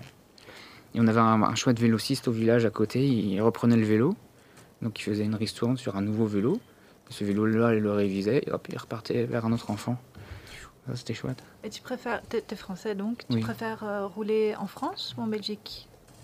Euh, les routes sont quand même que en France. Ouais, mais c'est privatisé, ouais. Là, Ouais. Oui, mais après, après tu disais que c'était chouette de- que la, le- la Belgique était le pays du vélo Ah ouais, sportif. ça, par, contre, ouais. Oui, ça. Ça, c'était Parce qu'il y a indéniable. plusieurs aspects. Donc, je parle pas que du revêtement, mais par exemple pour Ah, la, non, je préfère en Belgique. la sécurité. Est-ce que tu remarques toi une différence? Parce que donc dans le cyclisme sportif, vous roulez pas dans la ville, vous allez, euh, vous faites des, des- des grandes distances, etc. Plutôt en dehors des villes. Oui. Euh, les comportements des automobilistes, en... c'est plutôt en Wallonie ou en Flandre déjà que vous roulez ou peu importe? Ou à 50. 50-50. Ouais, moi, on va plus quand même dans, dans, dans le Brabant wallon. ouais. Dans le Brabant wallon. Vers, vers ouais. l'ouest, ouais. Ok. Et euh, tu remarques une différence entre le Brabant wallon et quand tu roules en France, par exemple? Quand même, hein, les euh, la partie flamande, c'est plutôt plat. Ouais. Et la partie wallonne, ça commence à être un peu vallonné, avec des petites côtes et tout ça. Mais Dans le comportement des automobilistes, par exemple? Avec la Flandre, il y a un gros écart. Oui, hein. Ouais. C'est que la Flandre, ils voient, un, ils, voient un, ils voient un groupe de cyclistes qui veulent traverser une grosse route, euh, la rigueur, ils s'arrêtent pour, Voilà. nous, pour nous sécuriser le passage. Ouais. Ouais, alors qu'en en, en Wallonie, non. Et en France? En France, euh, dans le nord, moi, ça se passe, ça c'est bien. Ouais. Là, les routes sont larges, il y a des grands espaces, on voit quand même loin, donc euh, Hmm. il y a de la place. quoi. Et en Italie, toi, tu as roulé en Italie aussi? Euh, oui, quand je vais faire visite mes parents, oui, souvent. Et oui, si tu roules dans les petits rues, ça marche encore, mais si tu vas dans les rues plus grandes, des statales comme ça, c'est pas facile, c'est beaucoup dangereux. Oui, hein. Aussi là-bas, la surface, euh, c'est pas génial, et il y a beaucoup de voitures. Le respect, c'est pas encore au 100%, mais ça commence quand même. Hmm. C'est dans quelle région d'Italie Plutôt dans le Du sud. Ah, du sud, ouais. Dans le nord, ça va un peu mieux, non? Et plus ou moins. Moi, j'ai roulé aussi beaucoup dans le nord, surtout quand j'étais jeune. Tout le monde il a cette idée, mais je pense qu'il n'y a pas beaucoup de différence. Ah oui. Si après tu montes dans les Dolomites, les Alpes, là-bas, c'est différent. C'est des parcours par cyclistes. euh, Il y a beaucoup de monde qui vont là-bas spécialement pour faire ça, alors c'est différent. Et donc vous êtes euh, prêt, enfin non pas vous malheureusement, pas toi Rocco, mais Stéphane, tu es prêt pour euh, dimanche, le Bruxelles Tour? Vous serez combien à participer Euh, ah, je peux pas le dire ça. Ah c'est vrai, ça fait partie du mystère de... non, je sais pas. Non, non, mais je- euh, ouais, on sera une bonne dizaine, je pense. Eh ben, Ouais, c'est chaud quoi. ouais c'est c'est- ouais, c'est sérieux quand même. Mais vous faites pas 50 euh, km vous euh, les masters? Mais non. L'année d'avant c'était 10 km de plus. Oui, et comme je pense, il y a eu des groupes qui se sont mélangés dans le bois de la Cambre et il y en a, ils sont sortis en- Ah, en, ne faisant pas le nombre de tours euh, requis. Euh, Ok. ça, ça a mis un peu le, Ah mais oui, il y a eu une polémique. le doute et euh, ils l'ont pas refait du coup. Le fameux bois de la Cambre. Ouais. Non, non, on ne parlera pas du bois de la Cambre. Et donc pour les gens qui voudraient faire partie de votre club, parce qu'ils ont le niveau pour rouler avec vous, il suffirait de vous joindre via la page Facebook, c'est ça Ouais, ouais. Tout simplement. Ouais. Attends, je note. Le BCT, déconne. donc. Ouais, Bon, nous voilà. contactent via la page et puis. euh, Répète le nom, je vais, je Ben, vais on a partagé ça. Mais en tout cas, nous on l'a déjà fait sur euh, Ouais, la page Facebook des sockets. Comment ça s'appelle déjà? Brussels Cycling Team. Bon, si tu permets, Katia, je vais passer à une chanson parce qu'on a Oh encore oui. euh, notre euh, invité euh, Benoît Ellings qui doit venir. Il y a Pascal et Mélodie qui n'ont pas encore fait leur chronique. Et euh, ben, euh, en tout cas, un grand merci, Merci à. Stéphane et Rocco d'être venus nous Merci. parler du Brussels Cycling Team. Que tout, bonne merde pour euh, dimanche. Merci. Mais encore vraiment merci. Euh, J'espère que vous êtes les bienvenus. hein. Prenez soin de vous. Au revoir. Au revoir.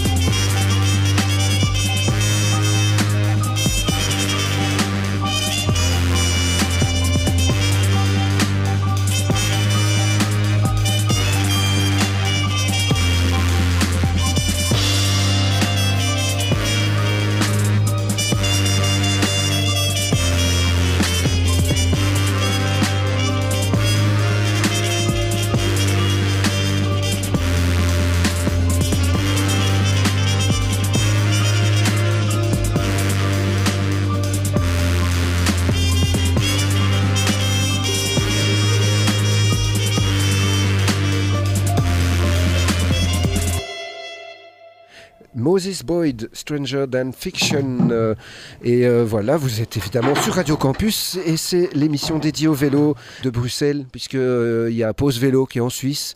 Et nous, on veut que tous les gens qui galèrent à, Bruxelles pour se déplacer se rendent compte que parfois le vélo, c'est quand même vachement plus pratique et qu'on n'est pas anti-voiture, au contraire, des fois il en faut une, c'est vrai, mais, peut-être pas tout le temps. C'est ce sur quoi on essaie de réfléchir ensemble. Et, et Mélodie, elle, a réfléchi à quelque chose dont elle va nous faire part. N'est-ce pas Mélodie? Mélo vélo? Euh, merci de me laisser la parole. Alors, euh, je vais peut-être paraître un petit peu redondante par rapport à ce qui a été dit euh, tout à l'heure, notamment dans la chronique de Katia. Mais euh, voilà, moi, c'est déjà un plaisir de revenir en studio avec vous, parce que c'est vrai que ça fait quand même longtemps que bah, j'ai pas vu vos têtes en vrai. Donc mm. déjà, ça, ça me fait plaisir. Mais voilà, cette semaine, moi, je voulais parler de quelque chose qui me tient euh, particulièrement à cœur. Euh, et qui est ces temps-ci, enfin surtout cette semaine, devenu un petit peu un sujet putaclic dans les médias. donc si vous me suivez sur les réseaux sociaux, vous aurez sans doute remarqué que moi je suis pro-vélo. Petite dédicace à la SBL, mais euh, loin d'être anti-voiture. Évidemment, euh, je suis pro-vélo et je dois tout le temps, tout le temps euh, le répéter. D'ailleurs, je fais un petit clin d'œil à Arnaud Collard qui, dans sa carte blanche l'année passée, a dit quelque chose qui m'a beaucoup touché, beaucoup interpellé. C'est une carte blanche qui est parue dans Le Vif le 1er mars 2019. Alors il dit, nous les cyclistes urbains quotidiens, euh, sommes les pionniers d'une mobilité différente dans une ville pensée quasiment exclusivement pour les voitures. Une ville où il est presque plus facile pour les travailleurs d'acquérir une voiture de société qu'un abonnement de transport en commun. Une ville qui peine lentement à offrir un, salutaire espace partagé plus équitablement entre les différents moyens de transport. Alors, mon, mon point de vue à moi, qu'il soit partagé ou non, il est assez simple. En tant que cycliste, évidemment, moi je suis pour les aménagements cyclables pour la mobilité douce, mais surtout pour la multimodalité dans des centres urbains et forcément dans une ville comme Bruxelles.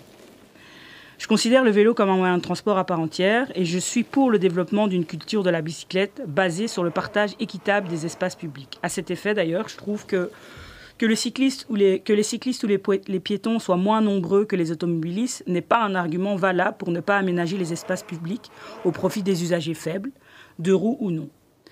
Que certains cyclistes ne respectent pas le code de la route n'est pas non plus un argument valable pour ne pas aménager les espaces publics au profit, des usagers faibles, des deux roues ou non.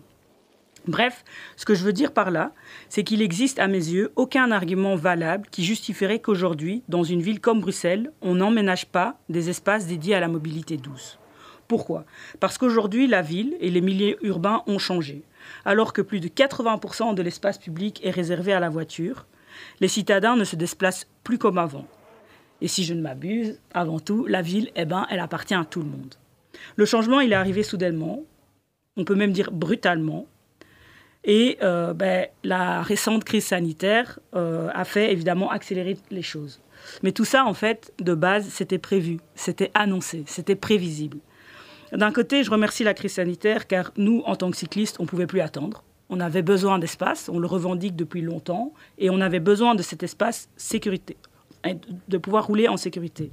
Mais d'un autre côté, je suis assez attristée, car à l'heure actuelle, aux yeux de certains, mon discours est devenu un discours politique. Mm.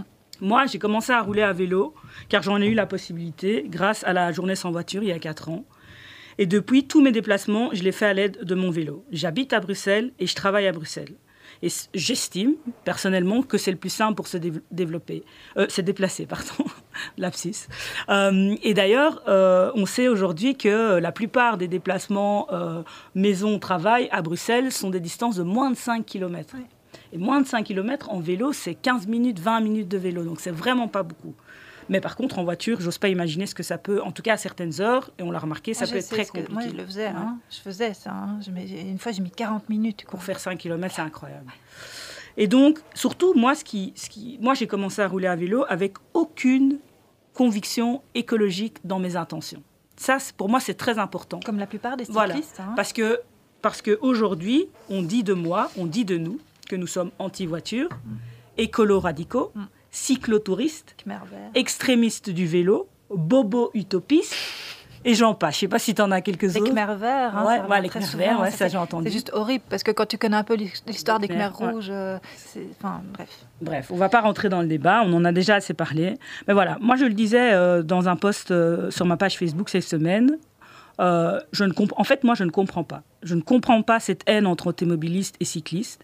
Je ne comprends pas cette, ag- cette agressivité. Ce que je vois, ça m'écœure. Ce que j'entends et ce que je lis, ça m'écœure. Et comme le disait tout à l'heure Katia, on est en train de créer une opposition entre des groupes soi-disant distincts, les automobilistes et les cyclistes. Ce que je ne comprends pas, c'est pourquoi le vivre ensemble devient une affaire de privation. À en croire certains, construire une piste cyclable, c'est priver un groupe au profit d'un autre. Je n'ai rien contre la voiture, elle est nécessaire pour certains, indispensable pour d'autres, mais je refuse de croire que le changement soit une histoire de privatisation. Au contraire, c'est une histoire de partage. Personnellement, j'ai été victime de plusieurs agressions, pas, physiques, verbales, euh, souvent alors que j'étais en droit, même si on en a discuté, avoir priorité, c'est pas forcément. euh, Enfin, faut pas toujours la prendre, on peut prendre des risques parfois. Mais je sens depuis quelque temps une tension qui monte, une agressivité latente. Mais rappelons-le, nous n'en sommes pas responsables en tant que cyclistes. Ce n'est pas parce que j'ai un vélo que je crée une tension. En tout cas, c'est comme ça que moi je le vois. Et qu'on se le dise, euh, tout comme certains automobilistes, certains cyclistes non plus ne respectent pas le code de la route. Pendant des années, la, la voiture a eu une place centrale dans nos sociétés, mais les temps changent. Et on le sait, dans un monde individualiste dans, lequel, dans le monde individualiste dans lequel on vit, partager, c'est perdre une partie de son pouvoir. Et je pense que c'est ça qui traumatise, c'est que je disais tantôt, ils perdent leur liberté, et liberté, c'est synonyme de pouvoir. Et donc, euh, en tout cas, une certaine catégorie de personnes, et on le répétera ja- jamais assez, ils sont minoritaires, mais ils font beaucoup de bruit. Et ils ont, je pense, l'impression euh, de, de perdre, de perdre une partie de leur pouvoir. Merci Mélodie. Mélo vélo. Le 11 septembre. Nous avons ce mois-ci échappé à des sujets encore moins réjouissants que l'impact du Covid sur la pratique du cyclisme. Ma première intention était de traiter des liens entre cyclisme et djihadisme et des avantages du vélo sur l'avion en termes de sécurité et géostratégie internationale. Mais à la lecture du site de la RTBF hier, je me suis rendu compte que le djihad s'est déplacé et que la radicalisation à combattre aujourd'hui est celle de certains automobilistes bruxellois. Tous les critères sont rencontrés. Violence, haine de la différence, réseaux sociaux aussi purulents qu'anonymes. Le titre de l'article en question Insulte sur les réseaux sociaux à l'encontre des cyclistes, la tension monte à Bruxelles. Quelques exemples tirés de, des messages de ces groupes Facebook que j'ai été euh, visiter. Un bon cycliste est un cycliste mort. Ouais, facile et historique. Le premier cycliste qui joue le guignol embrassera mon pare-brise. Hmm, ouais, je vous passe le reste, tout est du même, du même acabit. Si j'ai choisi de ne pas retenir ce sujet, et croyez-moi, j'ai dû me faire violence, c'est tout simplement que je pense que, malgré les accros d'aujourd'hui et les aménagements certainement nécessaires, la voiture n'est tout simplement pas la solution d'avenir pour Bruxelles, et que la résistance au changement, si elle est certes humaine, persiste en général davantage chez les cons. Donc, aujourd'hui, rien à voir avec tout ça. Aujourd'hui, j'ai envie de vous parler d'un champion d'exception dont le palmarès n'a rien à envier à celui d'Eddie Merckx.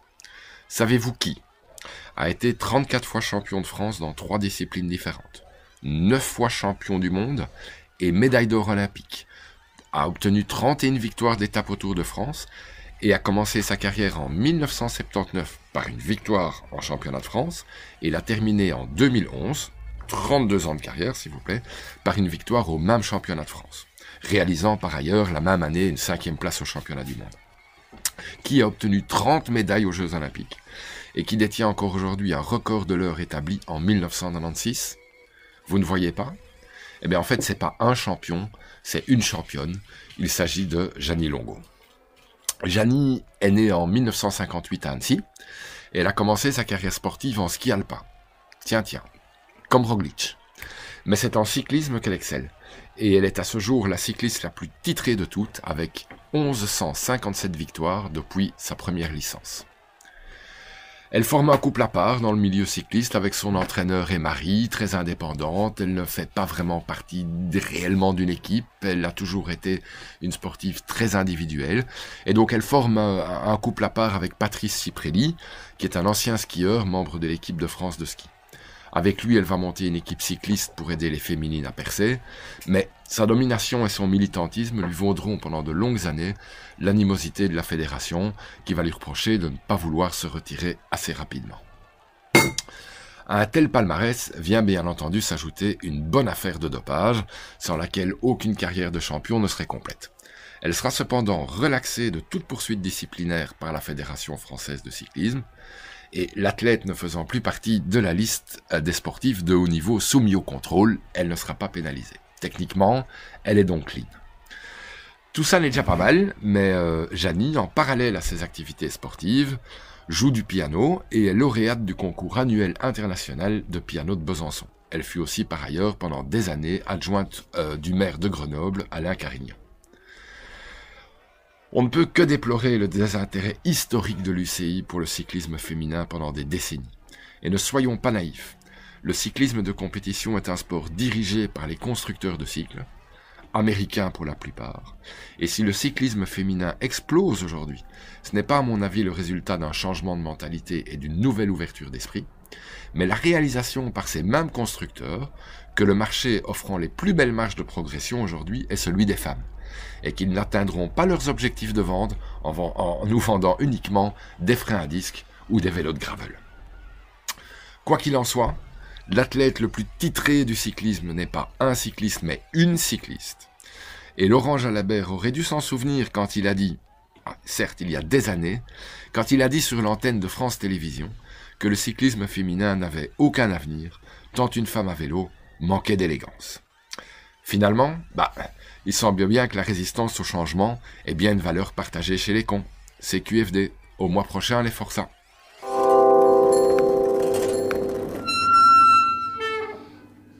Nous voilà de retour et merci donc à Pascal pour cette chronique. Hein, très jolie chronique. Oui, Bravo hein. Pascal. Et donc sur Janie Longo en plus.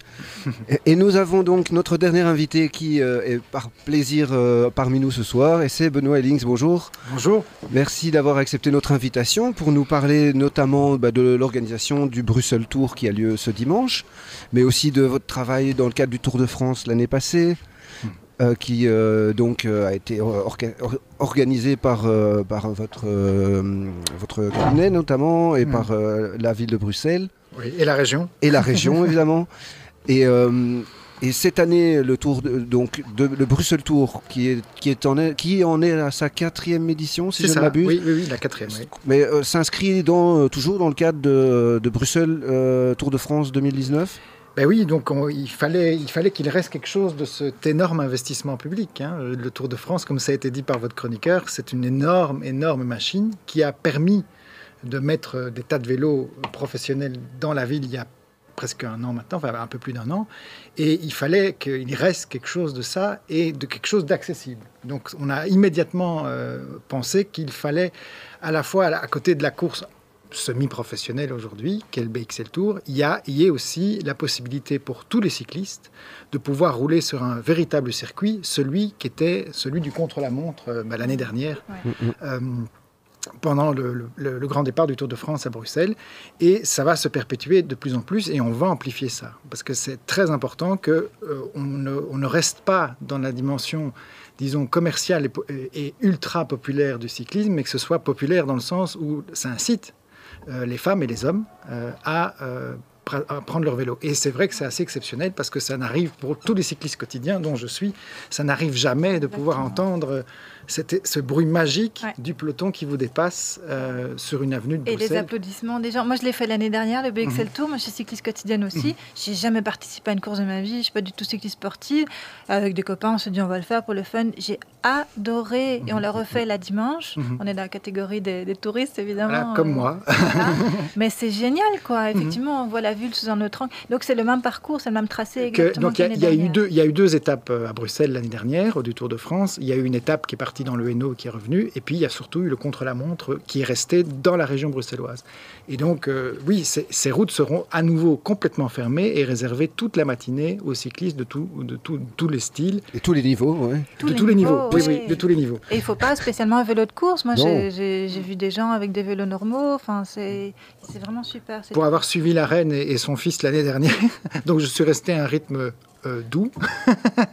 tout le monde peut le faire, vraiment Ouais. tout le monde peut le faire. Ils ont roulé l'année passée, le Euh, roi et la reine Euh, La reine, la Ah, reine, la reine, avec- voilà. ah, Le roi regardait euh, depuis Ah. le- la grille du château de Laken. Et Benoît Ellings, toi, c'est en tant qu'échevin des sports de la ville de Bruxelles ou premier échevin que tu organises ça c'est plus en tant qu'échevin des Ah non, sports non, c'est de- c'est le, service des sports, Bien c'est le, sûr. c'est le BME Sport, qui, c'est le, le Mhm. bureau d'organisation d'événements de la ville de Bruxelles qui organise ça. Et pour, et pour, euh, pour nous, c'est très important que, qu'il reste quelque chose du cyclisme. C'est le paradoxe, on a un des plus, enfin, le plus grand champion cycliste euh, euh, du monde qui s'appelle Eddy Merckx. C'est la Mhm. raison pour laquelle la ville et la région bruxelloise ont voulu rendre hommage par ce grand départ du Tour de France. Ça coûte cher.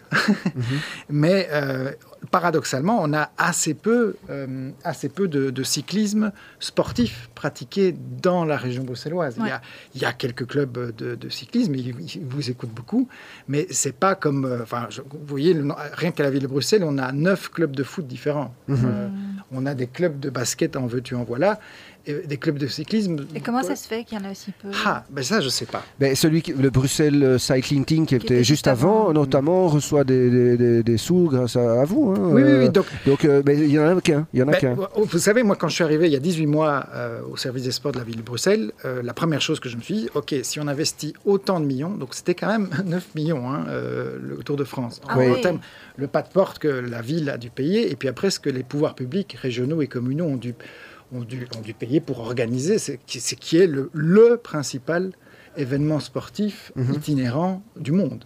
Donc, euh, donc il fallait, il fallait l'organiser. C'était, la ville avait payé, donc il fallait l'organiser dans les meilleures conditions possibles. Et ça, c'est quand vous regardez par rapport à, à ce que mes collègues de Nice ont dû endurer pour ce grand départ euh, Oui. cette année. euh, je veux dire, ça s'est vraiment bien passé, Ouais. vraiment bien passé. Et c'est d'ailleurs la même équipe hein, euh, Ah de- d'hommes et de femmes. Et il y a des femmes euh, qui organisent le BXL Tour que ceux qui ont organisé le grand départ euh, euh, l'an- l'année dernière. Et donc, oui, quand je suis arrivé au service des sports, il n'y avait pas de subside au club de cyclisme. Donc, on organisait le Tour de France et alors qu'on on distribue pas mal de subsides pour, pour promouvoir le sport amateur, évidemment, euh, eh bien, on n'avait pas de club cycliste. Donc, on s'est dit, il faut, il, faut, il, faut, il faut amplifier ça, il faut Mm. profiter du Tour de France pour ça. Et donc, maintenant, on en soutient. Mais- Et, et l'événement BXL Tour va rester, ça c'est clair. Mais l'année passée, vous avez soutenu une initiative parallèle, euh, c'était les ECMC, donc les championnats des coursiers, euh, le championnat européen Mhm. des coursiers, euh, dont j'ai parlé en début d'émission. Je pense que c'est très bien tombé parce que grâce à, à- à tout ça, ça s'est Mhm. bien mis. Quoi. Mais il y, a- il y a une bonne conjoncture en ce moment. Je veux dire, le, le cyclisme quotidien dont vous parlez dans votre émission, Mhm. Et, et qui, est- qui est pratiqué par plein de gens depuis plusieurs années, mais qui est pratiqué par beaucoup plus de gens de ces- depuis ces huit derniers mois, Ouais.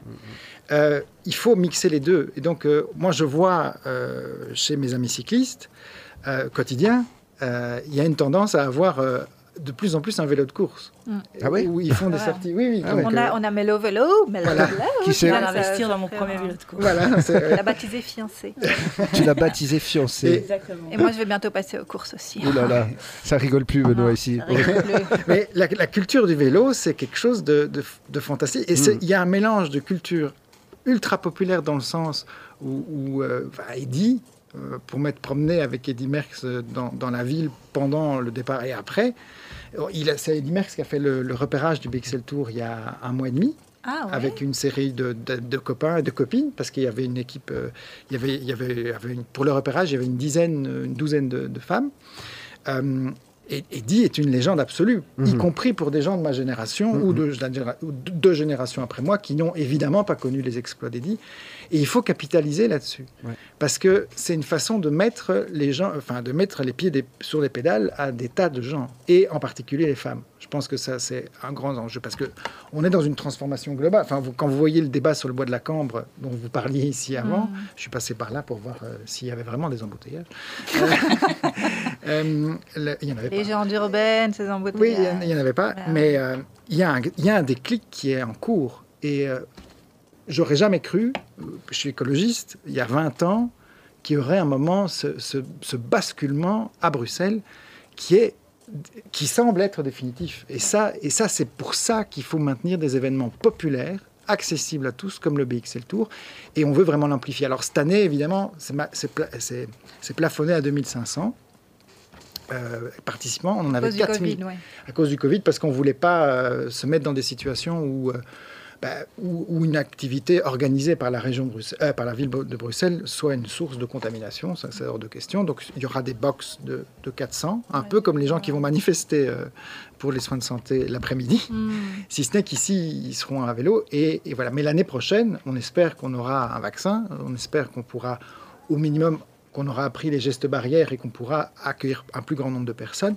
Mais on voulait 6 000. hein. Ah ouais. On voulait 6 Et 000. l'année Et on c'était combien? C'était 4 000. Et, et on, veut, on veut arriver à un événement de la même ampleur que les 20 km pour la course à pied, Ouais. pour le BXL Tour, parce qu'il y a du potentiel. Question purement pratique. Euh, L'année dernière, vous avez très bien recouvert les rails de tram euh, sur le voie Général Jacques. Ça sera pareil Normalement, c'est la même chose. Oui, oui, Ah, fait. génial. Parce que Mm. j'ai pas envie de me péter là. Non, c'est- et et- et il y aura, il y aura, enfin, c'est une, vraie- c'est une vraie course cycliste, hein, donc il n'y a pas de, il y a pas d'interaction avec le trafic automobile. C'est ça, ouais. Oui. C'est ça qui est fabuleux. c'est hein. ça, La le- ville est à nous en fait pendant Exact. euh, il- Voilà. 50 C'est- minutes parce que je vais le faire en 50 minutes. Non. Bien sûr.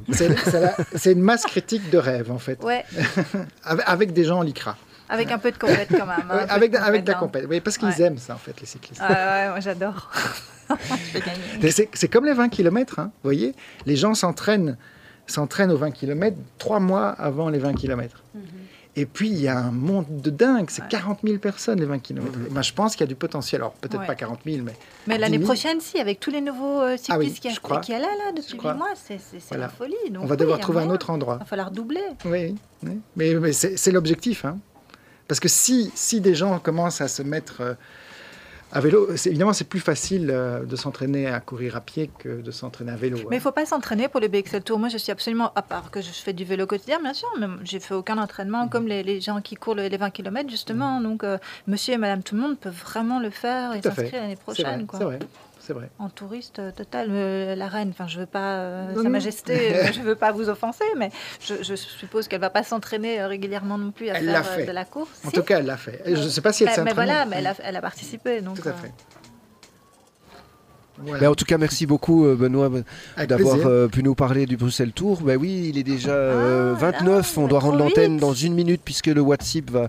Mais euh, c'est vraiment euh, un grand plaisir et, et c'est dommage que ce soit complet et qu'on puisse plus euh, se rajouter dans le Bruxelles Tour parce que je suis sûr que si ça avait été ouvert encore aujourd'hui, ce soir il y aurait eu un pic d'inscription euh, grâce à nous. Eh ben voilà. Eh ben, Mais non. rendez- Mais pour l'année prochaine. Rendez-vous l'année prochaine. Ben oui, franchement. 2020. Et ce sera là au mois de mai. Ah ouais. On Ah, l'a bah décalé. oui, on l'a décalé. ouais. Voilà. Bah, Et mais pas juin. Ça, Euh, fin mai, oui, début juin. ça. hein, Oui, oui, comme voilà. d'habitude, Voilà. quoi. Mais il fera beau. Le mois prochain, ne, ne manquez pas, hein, on aura Mm. euh, Kevin Dunbrandt euh, en studio avec nous, euh, qui vient, si vous voulez aller voir les réseaux sociaux, je viens Exact. de voir son, elle a publié un, un magnifique message, euh, euh, voilà, euh, dans la même veine de, de l'émission pour justement euh, à propos de cette haine. Ah. de cette petite minorité euh, qui fait beaucoup de bruit. On y revient Euh, son le mois prochain, très, très Katia. Voilà. Merci beaucoup, Benoît Links. Merci, Katia. Mélo- Mélodie. Merci, au revoir Au revoir.